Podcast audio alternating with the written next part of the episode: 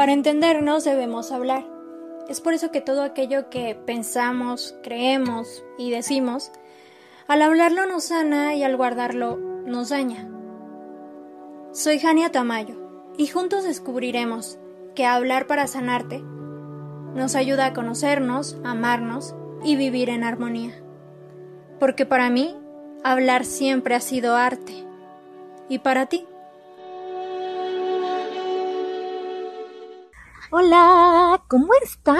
Espero que muy muy bien. Me da mucho gusto saludarlos otra vez porque bueno, ya sea un tiempecito que no grababa un episodio yo sola sin la compañía de alguien eh, como invitado al podcast y pues le paré un ratito a las grabaciones, aunque yo estuve subiendo videos y contenido, pues le paré un ratito, esos, esos los grabé como de a montón, ¿saben? Tuve semanas como intensas de grabación. Estuvo muy cool. Pero, pues, por acá tenía como una pequeña pausa. Y les vengo con un episodio muy, muy bueno porque, pues, después de un año, aproximadamente cuatro meses, estoy lista para hablar de mi última relación, de la relación más tóxica y destructiva que tuve. Y, pues nada, me voy a abrir, estoy lista para abrirme eh, en el podcast, en este episodio para ustedes y pues con ello crearles un tanto de conciencia sobre esto que de verdad me ha estado como diciendo mi mente o, ciertas cosas de la vida, ya estás lista, habla sobre eso, haz un episodio de eso. Entonces dije, ya, me voy a armar de valor y lo voy a decir. Porque probablemente para ustedes sea ah, desde su visión como muy fácil hablar de esto, porque bueno, pues tengo un podcast y normalmente siempre pues eh, les cuento acontecimientos de mi vida o sí, situaciones que me cuestan o me han costado enfrentar. Entonces, pues probablemente ustedes crean que es fácil, pero la verdad es que no estuve un año, cuatro meses sin hablar al 100, al 100 de esto, pues nada más porque sí, sino una, porque conforme ha pasado el tiempo me he dado cuenta de más cosas. es, ahí la importancia de pasar tiempo sola, conmigo misma porque así te vas dando cuenta y te vas conociendo, vas em, pues enfrentando ciertos traumas que ni siquiera sabías que existían, vas analizando cosas que no te habías dado cuenta. Y justamente pues a lo largo de este año y cachito ahora estoy relacionándome con alguien y estoy saliendo con alguien y entonces me doy cuenta de pues ciertas cositas que es así como de saben que no, no, no sabía que, que existían o más bien no había visto y ahora digo, wow, ahorita les voy a contar qué cosas. Entonces, pues bueno, este episodio es sobre mi experiencia en una relación tóxica, destructiva y pues obviamente les voy a contar los sucesos. Mm, la verdad es que voy a hacerlo como una plática no sé si conforme vaya contándoles eh, cierto suceso, les cuente cómo lo superé y así, o pues les cuente todo y al final les diga, no, pues fue así, así, así. La verdad no sé la estructura como tal porque no lo escribí, solo me estoy abriendo con ustedes. Así que bueno, pues voy a comenzar. Antes que nada, quiero decir que yo no soy eh, profesional en temas de salud mental y emocional. Yo solo comparto mi experiencia y con ello, como ya se los dije, busco concientizar a todo aquel escucho. Ahora bien, he tomado mucha terapia. Mm, he estado con la psicóloga, con la psiquiatra en un grupo de apoyo para codependientes anónimos, eh, que ahorita les explico y sin quieren saber más acerca de eso, vayan a ver el último episodio. Ahí les cuento justamente qué es CODA, así se llama, qué es CODA el episodio. Eh, si no mal recuerdo es el episodio 51 y justamente pues es el grupo en el que yo estoy todavía. Em, así que si quieren saber más de eso pueden ir a verlo. Y bueno, eh, pues sí, sí tengo ya eh, bastante pues experiencia en ciertos temas, porque vaya, me ha tocado vivirlos, me tocó vivirlos en su momento y me ha tocado también tener que superarlos y no ha sido nada fácil y tampoco ha sido de la noche a la mañana. Y pues he contado esto eh, de pues mi última relación en varios episodios, pero no al 100, no por completo. Así que bueno, como ya les dije, aquí sí lo voy a hacer. Y para ello tengo que remontarme un poquito pues el momento en el que sucedió. Así que hace un año fue un digamos que ya desde mayo, quizá desde antes las cosas no estaban bien. Quiero empezar diciendo que Jania no estaba bien en ese momento. Obviamente tenía muchas cosas que trabajar, que he trabajado durante este año y que sigo trabajando, pero pues estaba mal, muy, muy mal. La genia del pasado no es, mm, ya, ya no está, ya no está al 100 aquí. O sea, ah, ¿cómo les explico esa, esa forma? He tratado de justamente avanzarla, apapacharla y decirle todo está bien si tú estás contigo misma. Y si se puede ir quien se vaya, pero te tienes a ti. Y con eso sobra y basta. Entonces, pues bueno. Digamos que en el 2020, 21. No, fue el año pasado. Ajá. Creo. Sí. Ay, Dios, es que son los números. Pero bueno, al inicio, voy a remontarme también más para allá. Al inicio todo era maravilla, todo era mm, pan y dulce, o sea, era pura mielecita. Después acontecieron como varias cosas, pero pues yo pensaba que con esa persona me iba a quedar ya para siempre, o sea, su familia me amaba, yo amaba a su familia, o sea, me llevaba muy bien con ellos, los quiero muchísimo y sé que tengo su cariño aún. Mm, creo que después de, de, la relación lo que más me dolió fue alejarme de la familia, marcar como esa distancia por mi propia salud mental. Pasaron varias cosas. Yo no voy a pintar como malo a, a este chico, no lo voy a pintar como la persona más horrible, como un monstruo, porque vaya, creo que no, y no sé si ya lo dije en algunos episodios, o es la primera vez que lo digo, pero considero que no hay personas malas, mm, simplemente personas muy dañadas emocionalmente, psicológicamente, que necesitan mucha ayuda profesional. Y no está mal. Cada quien vive situaciones diferentes durante la infancia, eh, su adolescencia, y pues eso hace que tengan ciertas actitudes. Ojo, no estoy justificando lo que pasó dentro de la relación, pero bueno, si no hay una ayuda psicológica o una ayuda profesional, la otra persona va a actuar de, no, no de la forma correcta, pero pues de una forma, pues adecuada, vaya. Entonces, em, no quiero que se vea como que él fue el único malo. Obviamente yo también fallé y como lo mencioné al inicio, pues yo estaba mal en esos momentos, o sea, emocionalmente, psicológicamente, em, muy mal. Entonces, pues obviamente el que yo estuviera así hacía que actuara de determinada manera. Así que la relación es de dos y pues los dos influyen para cómo se vaya dando dicha relación, cómo vaya fluyendo.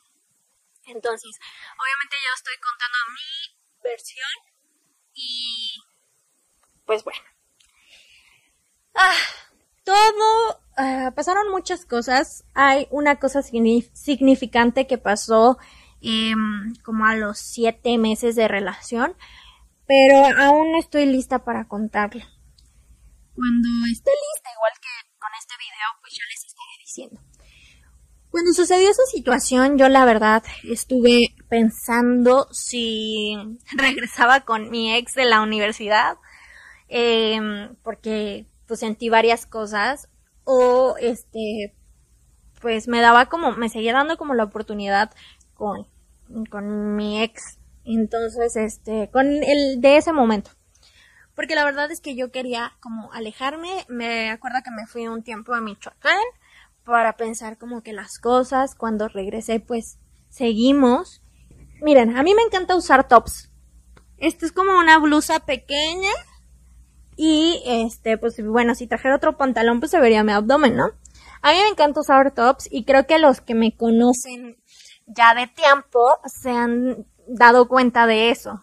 Entonces, recuerdo que era su cumpleaños y teníamos que ir a casa de sus tíos porque le iban a festejar, se iban a reunir así ya como en las comidas, ¿eh? tarde noche.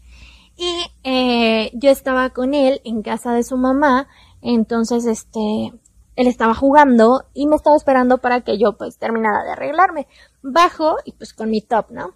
Y me ve y me dice, ¿así vas a ir? Y yo pues me quedo viendo y le digo, ¿así como?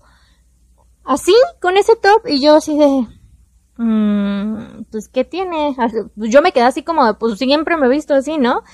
Y entonces me dijo, vas con mi familia. Y pues yo fue así como de, exacto, voy con tu familia, ¿por qué tendría que o sea, vestirme de otra manera. Me dijo, así no vas, que no sé qué, así no, no, no me dijo así no vas, pero así como de, así no vamos, que no sé qué, que la fregada. Entonces como que discutimos en ese momento y a mí me, me como que chocaba eso de que, o sea, yo sabía que estaba mal que él me dijera que si iba así, me acuerdo que en esa ocasión se puso más, más em, enojado, irritante que en cualquier otra ocasión después.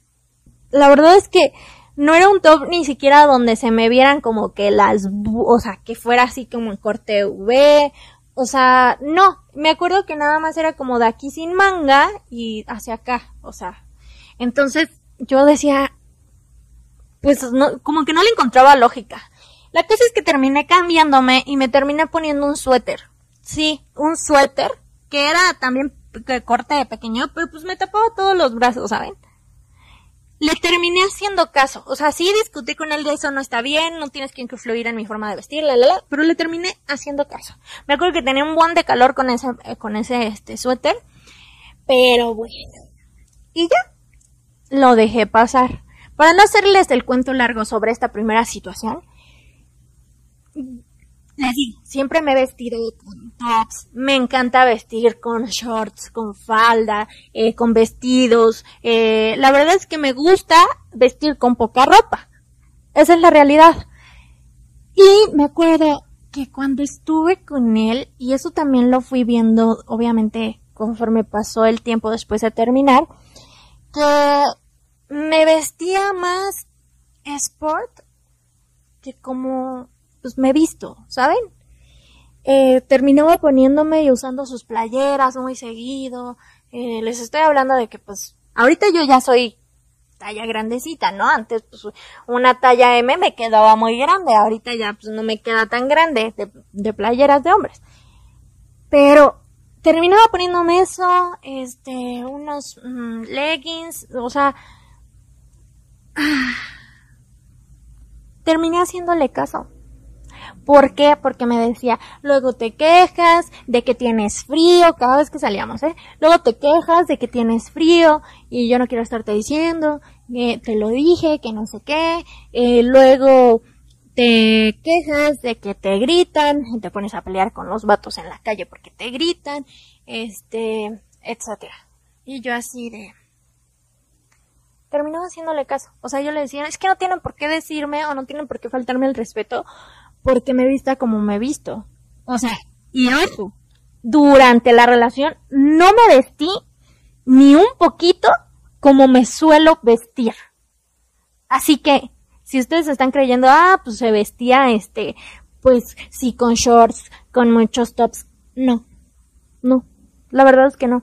Me la pasaba con cosas como más normales que mi forma de vestir, en realidad.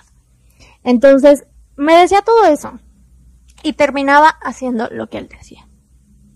O sea, aunque yo le dijera no tienen por qué decirme esto, no la la, terminaba haciendo lo que él decía.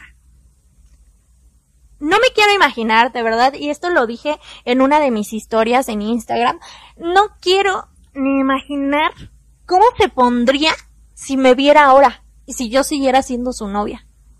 Porque en ese momento yo era muy delgada. O sea, soy delgadita y ustedes me pueden ver. Pero antes era muy delgadita y todos los que me conocen lo saben. Era muy delgadita. Pesaba no, no pasaba de los 49 kilos, o sea, pesaba 48, 47 y mido unos 60. Ahorita ya mido 60, digo, mido, peso 60 kilos. Entonces, sí, subí un buen, aproximadamente unos 10 kilos o más y eh, pues aumentó mi glúteo, ahora sí me veo nalgona, este, tengo unas piernotas porque pues llevo seis, no, cinco meses en el gym. Eh, desde siempre he hecho ejercicio, pero en casa. Y hace cinco meses me metí al gym. Ahorita estoy cuidando mi alimentación. Entonces, pues no quiero ni imaginar si me viera ahora cómo se pondría, oigan. Porque, o sea, en ese momento pues era flaquita, bonita. Pero en este momento, o sea, no mancha. Así que ah, esa es una parte, ¿no? Una parte que, que obviamente me di cuenta después de la relación y que dije, no manches, ¿qué onda? Esta es, ah, es que me cuesta de verdad abrirme de esta manera, pero, ah, bueno. Cuando yo cocinaba, siempre me decía que, o sea, para él nunca una comida estaba al 100 o sea, de deliciosa. Siempre había un pero si yo cocinaba. Siempre. Porque pues a él le gusta mucho cocinar y sabe cocinar y así. Y cuando yo estuve con él como en el, en el segundo año de relación, yo em, empecé a aprender a cocinar, que fue cuando estábamos en pandemia, en el 2020. Empecé a hacer de cocinar y, y pues empecé a aprender, ¿saben? Y nunca me quedaban tan malas comidas, o sea, la verdad es que no. Pero luego me veía como las... No siempre, pero pues de repente sí se, se ponía a un lado y veía cómo las estaba preparando. Y... Y me decía, y yo, ah, está súper rico. Y él, ay, sí, pero esto, pero el otro. Sí, sí está bueno, pero le hubieras puesto menos esto. Y si me estaba viendo es como, ¿por qué le haces esto? Que no sé qué, que la, la, y yo así de, pues estoy cocinando, yo esa es otra de las cosas que pues vi dentro de la relación. Ahora, eh, ¿qué me llevó o cuál fue la bomba que explotó la, la, la depresión o que fue que yo me diera cuenta de todo esto? Pues bueno, eh, fue porque real me al final me di cuenta de que me engañó en los últimos meses.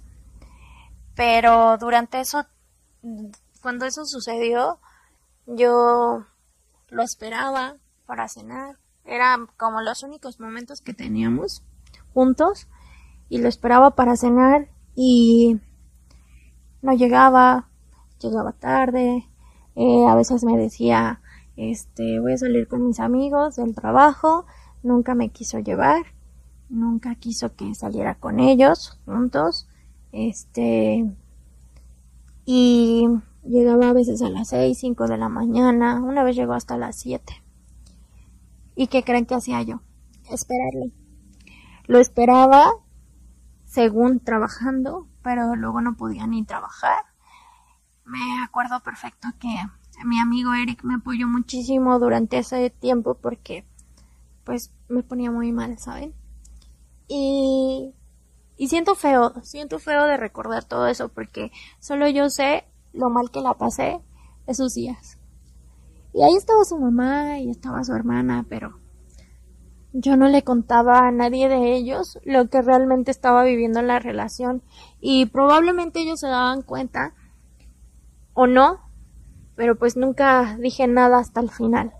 Eh, me siento mal de recordar esa situación porque me, me recuerda a mí, me recuerdo a mí y es muy doloroso recordarme esperándolo toda la noche pensando miles de cosas, pero tratando de controlarlas, porque yo era la tóxica de la relación, yo era la loca de la relación, yo era la que se hacía mil ideas que no eran ciertas, entonces, eh, pues tratando de calmar mis ataques de ansiedad, recuerdo perfecto que ya la última noche que detonó como todo, eh, tuve miles de ataques de ansiedad en una misma noche.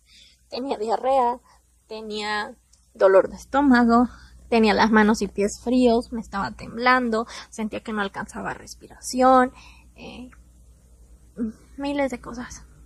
Entonces, me recuerdo así y siento horrible. Trataba de, de dormir, pero no podía.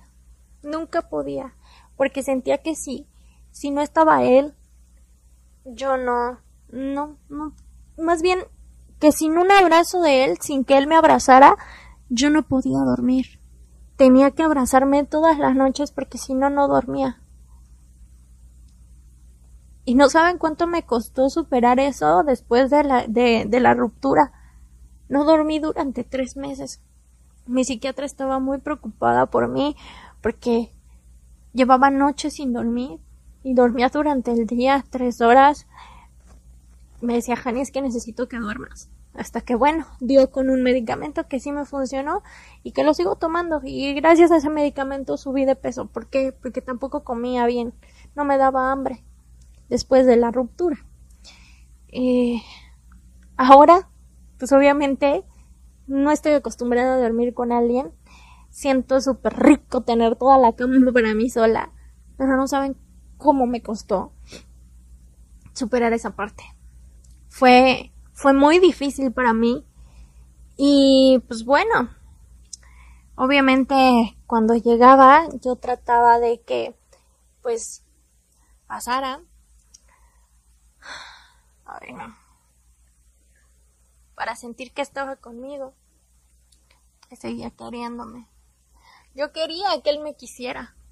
Yo quería que él me amara. Yo quería que él fuera. Yo quería que a fuerzas fuera él. Y obviamente ahí no era. La verdad les voy a ser bien sincera. Si me veía como a futuro, me imaginaba mi futuro y no me lo imaginaba con él. Trataba de, de verdad, de que él fuera parte de ese futuro, pero la verdad es que no lo veía. Y eso usó él para despedirse de mí, diciéndome que ya no me veía como parte de su vida en un futuro, que ya no se veía conmigo, que que no se imaginaba un futuro conmigo. Y pues bueno, pasaron varias cosas. Eh, creo que solo amigos súper cercanos saben esto. Hay otras personas muy importantes que no lo saben. Y a mi psicóloga tardé en decírselo, no se lo dije en el momento porque yo sabía que ella me iba a decir que me alejara de él, que ya no estuviera con él, pero yo no quería que me dijeran eso. Yo quería que me ayudaran con la relación. Yo quería que, que me ayudaran a salvar eso. Y, y no veía un no, porque se los juro que yo sentía que mi vida no existía sin él, que yo no podía vivir sin él. Le llegué a revisar el celular tantas veces. Muchísimas. Me despertaba exactamente a las cuatro de la mañana, seis, justo para revisar el celular porque pues él estaba dormido. Y lo que hacía, pues, él, él obviamente no, en ese momento pues no se daba cuenta, ¿no? Entre comillas porque me daban ataques de ansiedad después de revisar el celular, encontrar algo, ¿no? Me daban ataques de ansiedad. Y entonces pues me ponía a temblar, así como si, si me estuviera muriendo de frío. Y pues se despertaba. Me decía, ¿qué pasó? Este, de repente sí trataba como que de calmarme, me abrazaba y me decía ya, ya, ya. Pero en otras ocasiones ya fue así como de, ¿otra vez? Déjame dormir, ¿no ves que voy a trabajar? ¿No ves que tengo cosas que hacer? ¿Y, y tú? Ya no sabes ni qué para no dejarme dormir. Y era muy feo. O sea, de verdad recordarme así me duele muchísimo.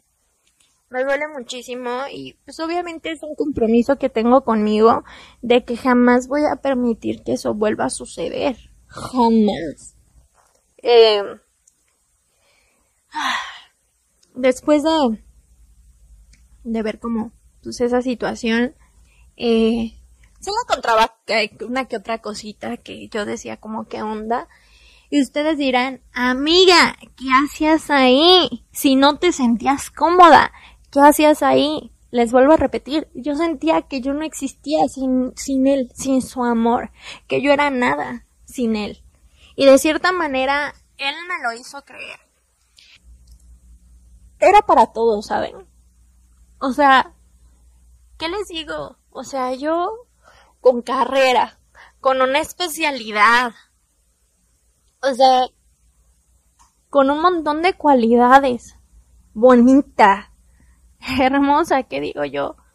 Y él, con una carrera trunca, trabajando en trabajitos X, siempre me hacía sentir menos, ¿saben? De que él ganaba más y yo tenía una carrera y, y ganaba menos.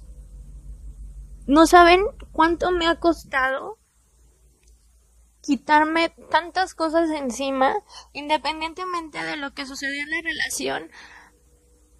Me ha costado mucho quitarme los nos de la cabeza para poder valerme por mí misma y ganar mi propio dinero. Y en esos momentos recuerdo que pues él me decía, "Mira, yo gano más y no te y no, o sea, y tú tienes una carrera." Y en repetidas ocasiones me llegó a hacer sentir mal en cuestión de dinero. De hecho, me ha costado ahora aceptar eh, del chavo con el que salgo porque pues mi me cantó muchas cosas es que yo pagué esto, es que yo pagué el otro y no me has pagado, este, o nunca me lo pagaste, eh, etcétera. Entonces, que a mí me cantara el dinero. Fue una de las cosas que obviamente me dejó trauma, ¿saben? Y constantemente he dado muchísimo. De hecho, el otro día me estaba preguntando y de hecho lo compartí también en una historia de Instagram que dije, ¿quién se ha esforzado verdaderamente por mí, por tener mi amor, por tener mi amistad, ¿Quién de verdad ha querido permanecer? ¿Quién de verdad ha querido ser amiga de Hania? Amigo de Hania. ¿Quién de verdad ha querido amar a Hania? Y me decía, de hecho, mi prima, güey, sí, sí se han esforzado por ti, sí, sí te han querido y así. El güey que yo podría decir que sí se esforzó en su momento, me engañó a los seis meses y seguí con él y no lo cuento por eso. Y mi ex, mi ex, pues sí, al inicio se esforzaba por tenerme. Pero ¿para qué? De hecho, cuando me di cuenta de que me había engañado, le dije, ¿para esto querías que te volteara a ver? ¿Para esto querías tenerme? O sea, mejor hubiera seguido viéndote como mi segunda opción. Pero bueno, no me puedo arrepentir de lo que pasó porque gracias a eso hoy puedo elegir desde otro lugar a las personas que vayan a estar en mi vida. Además de que justo voy a hacer otro episodio hablando de esto también, que conforme he ido avanzando, he ido evolucionando, he ido creciendo personalmente, he perdido a muchas personas. Primero lo perdí a él. Y fue lo más doloroso que he enfrentado después de la muerte de mi abuelo. Y en este año 2022 eh, perdí a una prima que quería como una hermana y la veía como hermana y a una de mis mejores amigas. Y ha dolido, ¿saben? Mucho, pero pues es parte de. Recuerdo que mi mejor amiga en su momento me dijo, ¿sabes qué? Después de lo de este güey, ya nada, nada te va a hacer daño. Porque después de esto, ya nada puede dañarte. Y, y le doy la razón, de verdad. O sea, obviamente sí, eh, tuve un casi algo, también les voy a platicar, va a haber un episodio sobre eso, y me dolió. Se puede decir que casi igual que el ex, pero bueno, viene desde otras partes que después les contaré. Eh, eso es, como una, también algo muy fuerte que pasó en la relación.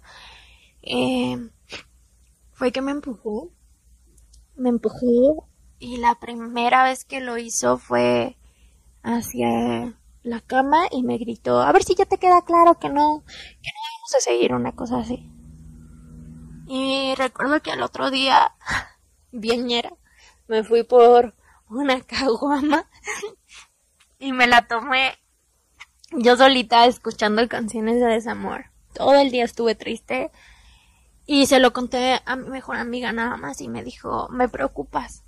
Y le dije, ya sé, pero no lo quería dejar. Yo sabía que tenía que dejarlo, pero no podía, no tenía la fuerza suficiente para hacerlo. Por eso deben de ser muy conscientes al momento que dicen, ay, mi amiga es una pendeja porque no deja ese güey y la engaña o hace esto y la... De verdad, uno sí se da cuenta.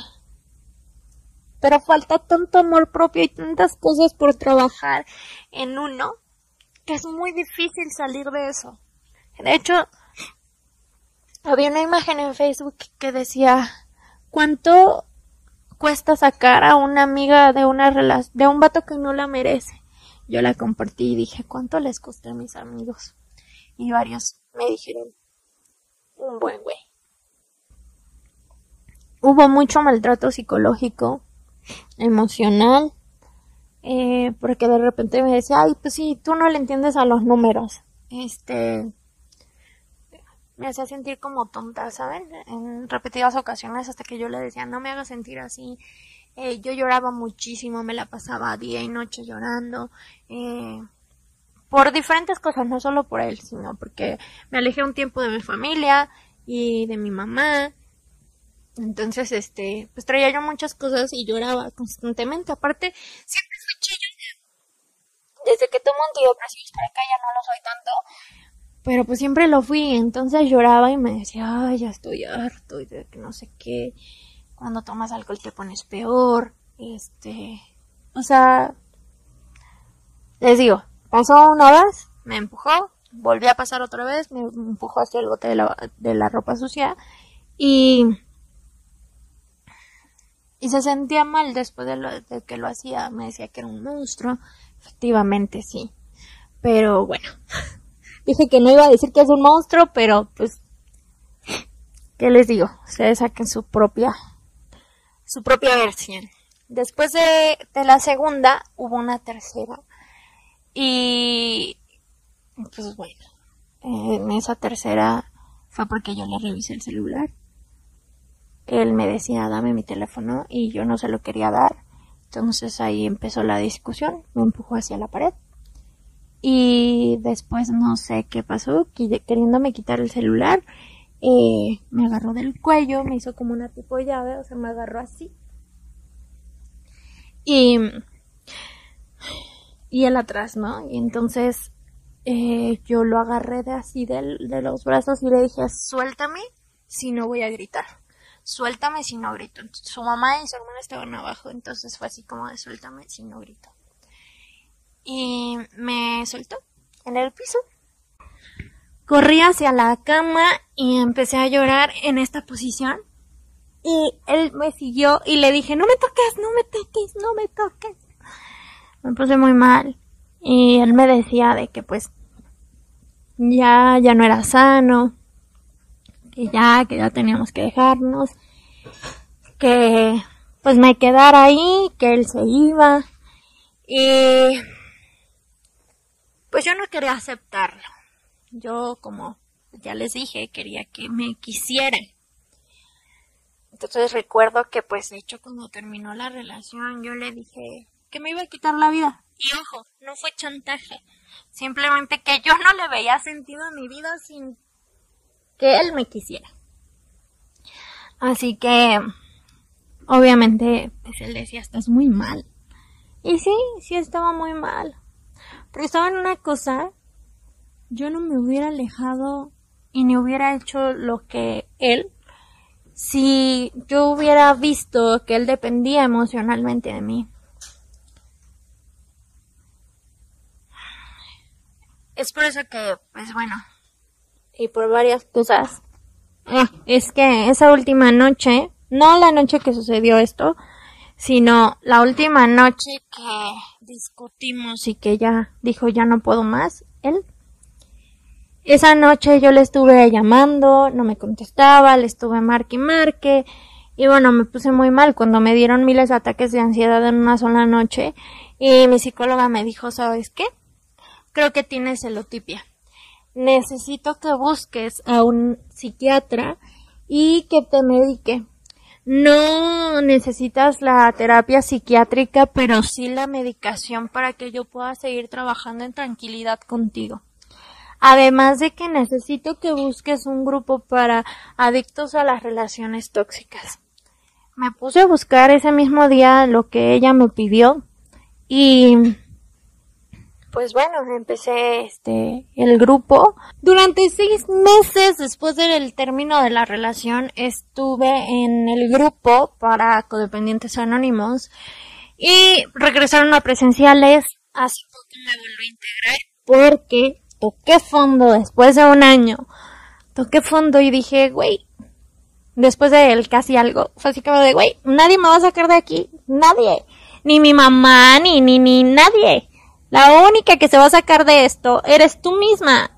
Así que o te pones las pilas o te pones las pilas. Así que, pues bueno, por recomendación de la psicóloga y de la psiquiatra tuve que volver a la terapia de espejo.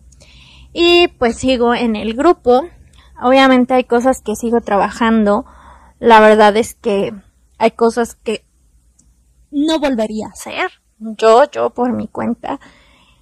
No saben cómo me sentí de mal Es que probablemente tenga celotipia.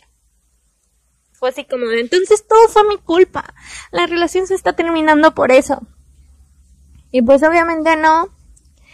Cuando me di cuenta de que me había engañado, le, le escribí y le dije, permití que me llevaras al borde de la locura. Y eso es algo que difícilmente me voy a perdonar. Recuerdo que una vez fuimos a una fiesta con sus mejores amigos y la marcaron a las 2 de la mañana, no tenía agregado el número. Y cuando le dije quién es, me dijo, es mi... la cajera.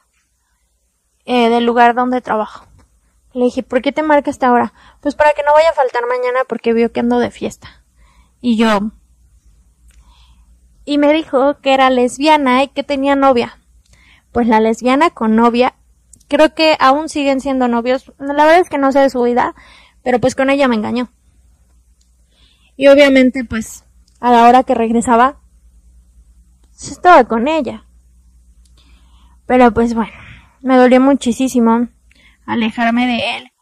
Sentía que era lo que más quería y tuve que marcar distancia antes de que me enterara de que me enteré a los tres meses después de la, del término de la relación de que me había sido infiel.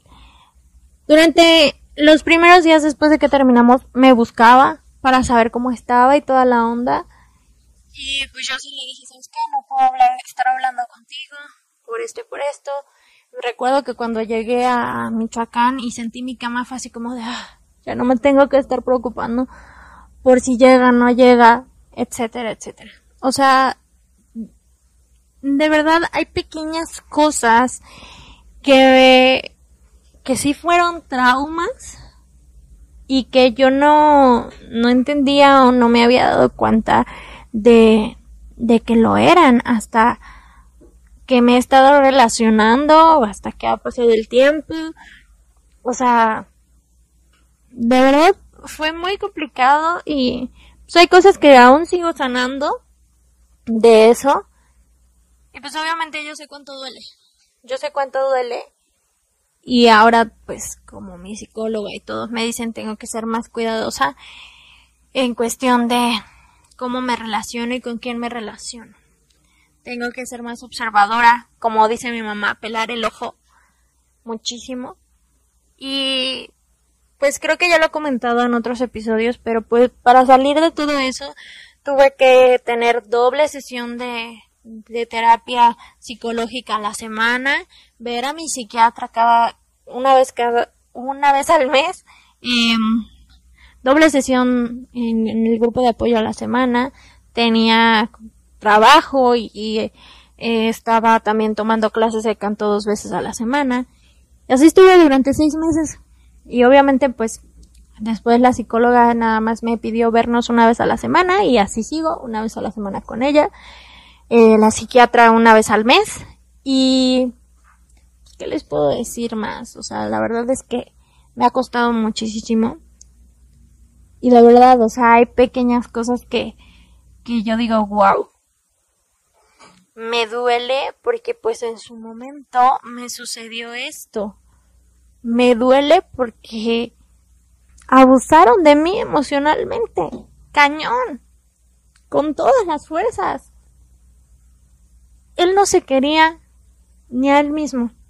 ¿Cómo pretendía que me podía querer a mí? Y tampoco yo me quería porque yo estaba ahí con él. Ay, hay tantas cosas que les puedo decir que sucedieron en esa relación y que me callé porque quería seguir ahí. Recuerdo que cuando le conté a su mamá, me dijo, desde el primer día debiste de poner un alto e irte. Y, pues sí. Fue y ha sido lo más complicado y difícil de enfrentar. Porque me sentía menos, porque así como me impulsaba para seguir, también era bueno para bajarme. Queda mucho que reflexionar sobre esto, obviamente.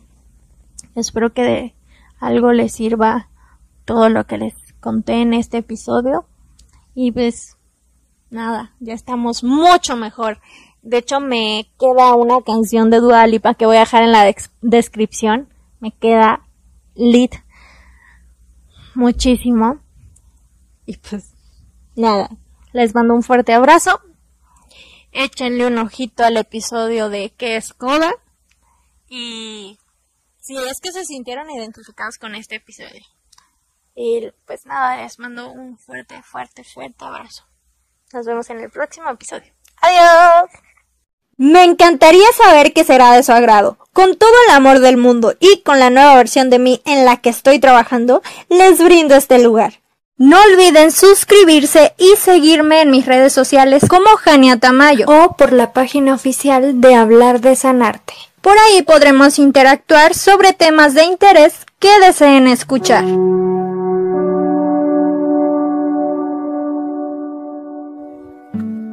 Estás en Hablar de Sanarte con Jania Tamayo. Gracias por escucharme y hasta la próxima.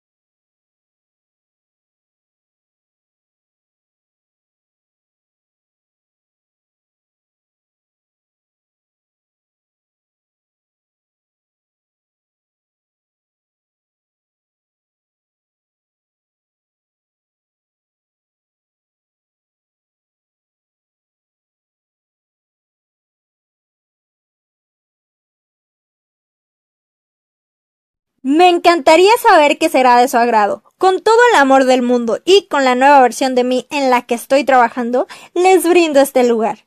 No olviden suscribirse y seguirme en mis redes sociales como Jania Tamayo o por la página oficial de Hablar de Sanarte. Por ahí podremos interactuar sobre temas de interés que deseen escuchar.